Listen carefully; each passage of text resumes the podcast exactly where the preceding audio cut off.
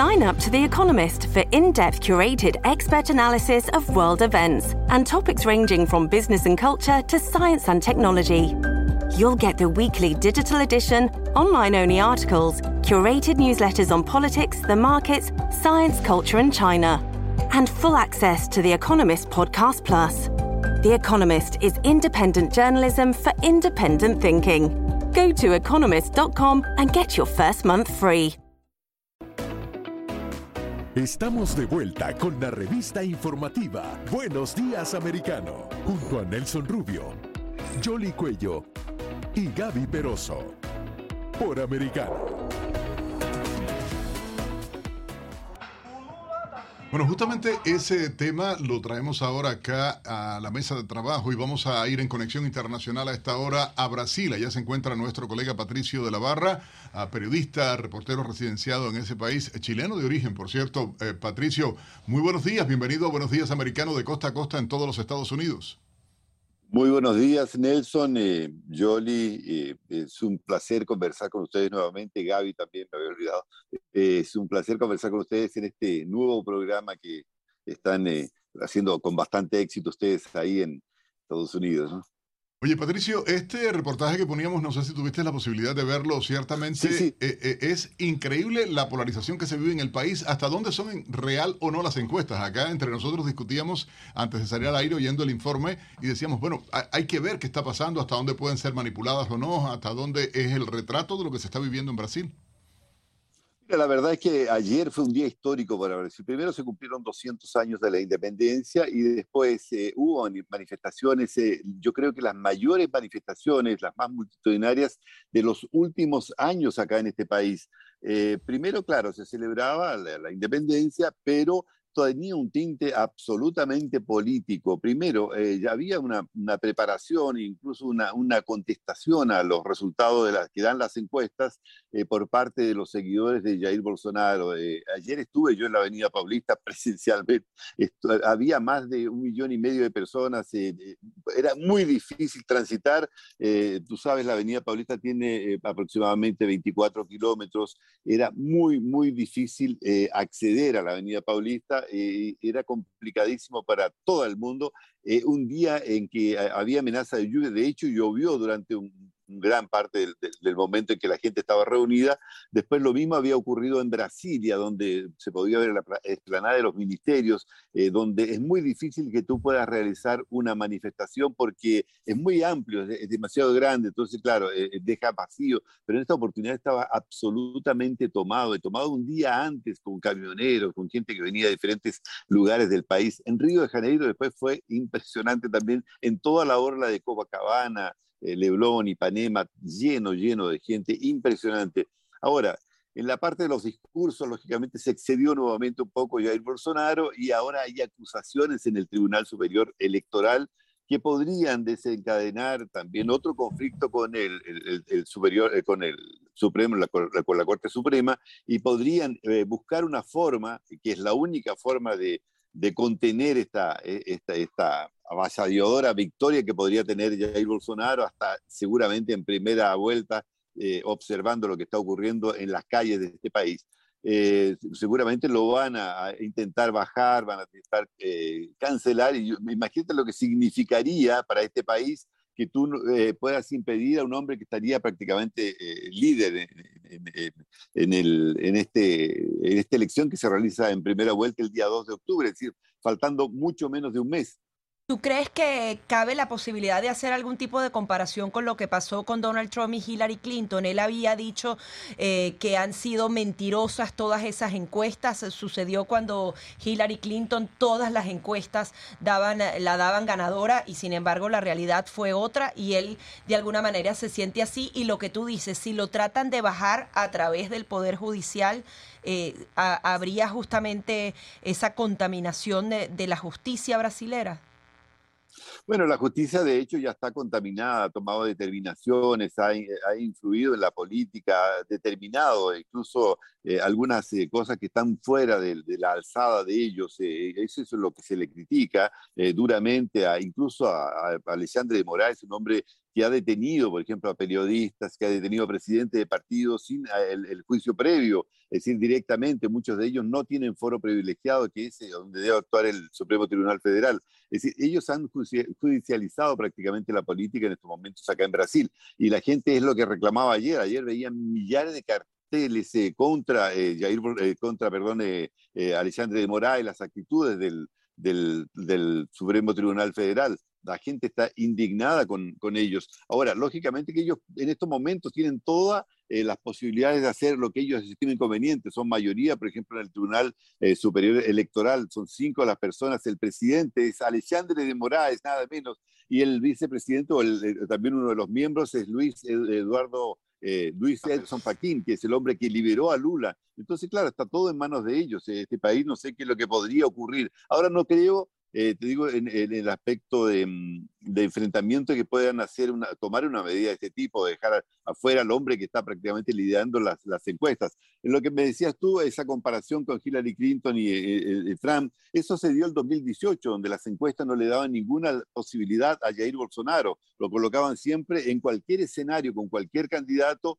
perdedor no lo daba ni siquiera para una segunda vuelta. Las encuestas eran muy crueles con, con Jair Bolsonaro y después, bueno, se dio cuenta que se habían equivocado y equivocaciones cometieron también en la época del 2018 cuando Dilma, después de haber sido eh, retirada del poder eh, o inhabilitada, eh, se presentó a candidata a senador y ganaba con el 60%. Al final acabó perdiendo para Marcelo Pacheco por una diferencia de aproximadamente me parece que un 70%, no sacó ni el 10% Dilma Rousseff.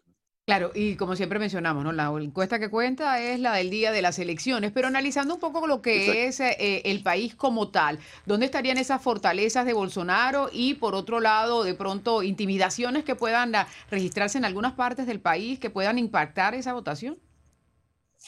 Ayer se dio un caso muy claro. Eh, Lula da Silva había propuesto también realizar manifestaciones para conmemorar el 7 de septiembre. Claro, eh, era el pretexto que tenían ambos candidatos, pero claro, se trataba de un mitin político y no lo hizo. Es decir, acabaron desistiendo, no, no, hicieron ningún tipo de, de, reunión, es decir, porque tuvieron miedo de que no, no hubiese gente como no está participando. Entonces, eso te da un panorama de lo que está ocurriendo en Brasil. Ahora, eh, con respecto a, lo que tú me decías, no, no creo que haya, ya faltando un mes eh, o que, pueda haber alguna cosa que pueda cambiar el panorama. Está muy claro, por ejemplo, que la gente está conforme con la política económica que ha desarrollado el, gobierno, principalmente Paulo Guedes, el ministro de Economía, eh, que está primero creando un proceso de deflación, cosa que no se veía hace 30, 40 años en este país en julio se registró un proceso de deflación de 0.68%, en agosto 0.73%, la inflación está abajo de los, de, los dos dígitos, está en torno de 8-9% y puede llegar un poco más. Los combustibles han bajado sustancialmente los precios y lógicamente que eso ha ido en ayuda de... Eh, la contención del, del, proceso inflacionario que se registra en toda América Latina y en el mundo. Yo creo que Brasil es uno de los países que puede salir más rápido de esto y también Ahora hay un, claro, se puede tomarlo en forma política, eh, una ayuda eh, sustancial a 60 millones de informales, personas que están eh, marginalizados de la economía y le están dando una ayuda de 600 reales. entonces, todo esto yo creo que colabora para que Jair Bolsonaro tenga ese caudal de, de votos que le permita reelegirse. Eh, por otro lado, tenemos a Lula Silva, que es un populista, que tiene un discurso, una retórica importantísima y que convence a cualquiera, como decía Ciro Gómez, el otro candidato al tercer lugar, que era un encantador de serpientes y que, claro, es, difícil que tú no puedas convencerte cuando lo escuchas hablar entonces, él tiene todo, Jair Bolsonaro tiene todo un rechazo por causa de la forma como él se presenta. Incluso ayer decía Lula da Silva que él decía eh, eh, palabras groseras y él decía, sí, yo puedo hablar y decir groserías, pero no soy ladrón. Y bueno, y ahí se dijeron varias cosas y yo creo que eso va a primar, es decir, el índice de rechazo que ambos candidatos tienen eh, va a ser, se va a hacer presente en, la elección, pero no creo que escapemos de una segunda vuelta entre esos dos candidatos, eh, Yoli y Gaby. Patricio, hay algo que, llama la atención y quiero eh, preguntarte y tiene que ver justamente con la percepción. Las estadísticas muestran un avance bajo la administración de Jair Bolsonaro. Normalmente en Estados Unidos se dice que el americano a la hora de votar piensa en el bolsillo o piensa con el bolsillo.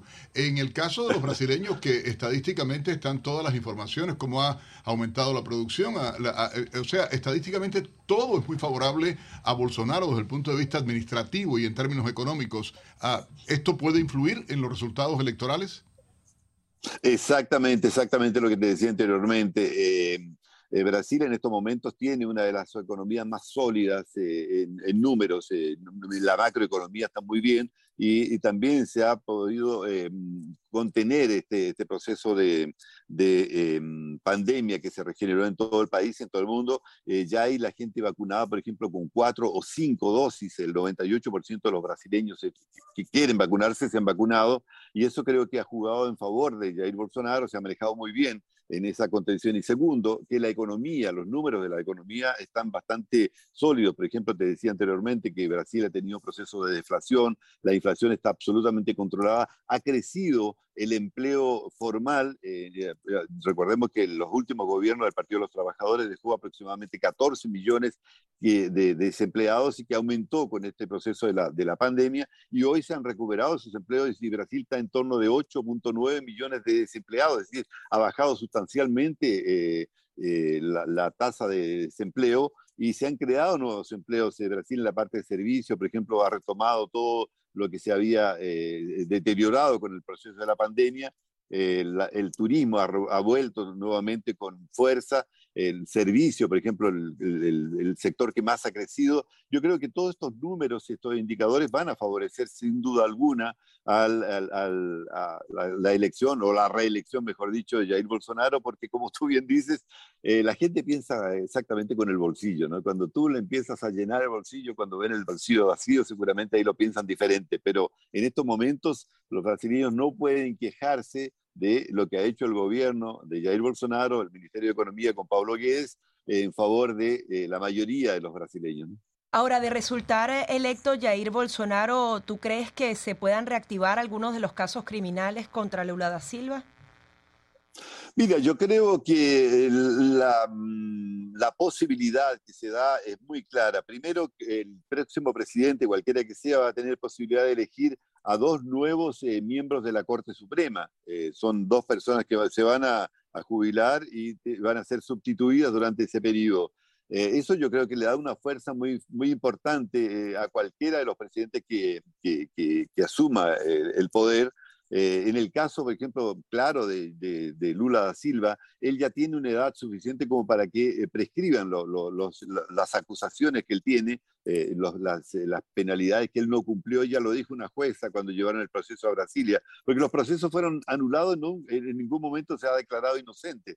Pero hay otros procesos que podrían aparecer en los cuales estaba vinculado Lula Silva y que podrían ser tratados también por, por la justicia desde que eh, haya voluntad política. Yo creo que en el caso que asuma Bolsonaro va a existir esa voluntad política para contener el, la corrupción. ¿no? Pues las elecciones serán este 2 de octubre y allí sabremos a quién va a continuar dirigiendo los destinos de Brasil. Patricio, muchísimas gracias por estar aquí con nosotros. No, por favor, estoy a entera disposición de ustedes. Recordemos que el día 2 de octubre es la primera vuelta, se eligen eh, gobernadores de estado, que es importantísimo, se elige también un tercio del Senado y la totalidad de la Cámara de Diputados. Eh, federal y las estaduales. Entonces es una elección muy amplia para los brasileños, muy significativa, y no solamente para Brasil, como también para toda la región. Así que lo mantendremos informado de lo que ocurra en la primera y una eventual segunda vuelta. Que estén muy bien, muy buenos días. Buenos días para ti también, claro. De pronto América Latina está despertando un poco, hay que recordar lo que pasó en Chile. Los chilenos también dijeron no a esa eh, constitución, así es que vamos a ver qué pasa con los brasileros también, que ese es el único bastión que queda allí eh, de pronto y es importante porque Brasil juega un papel importantísimo en la América Latina. Vamos a hacer una pausa aquí en Buenos Días Americano. Regresamos enseguida con mucho más.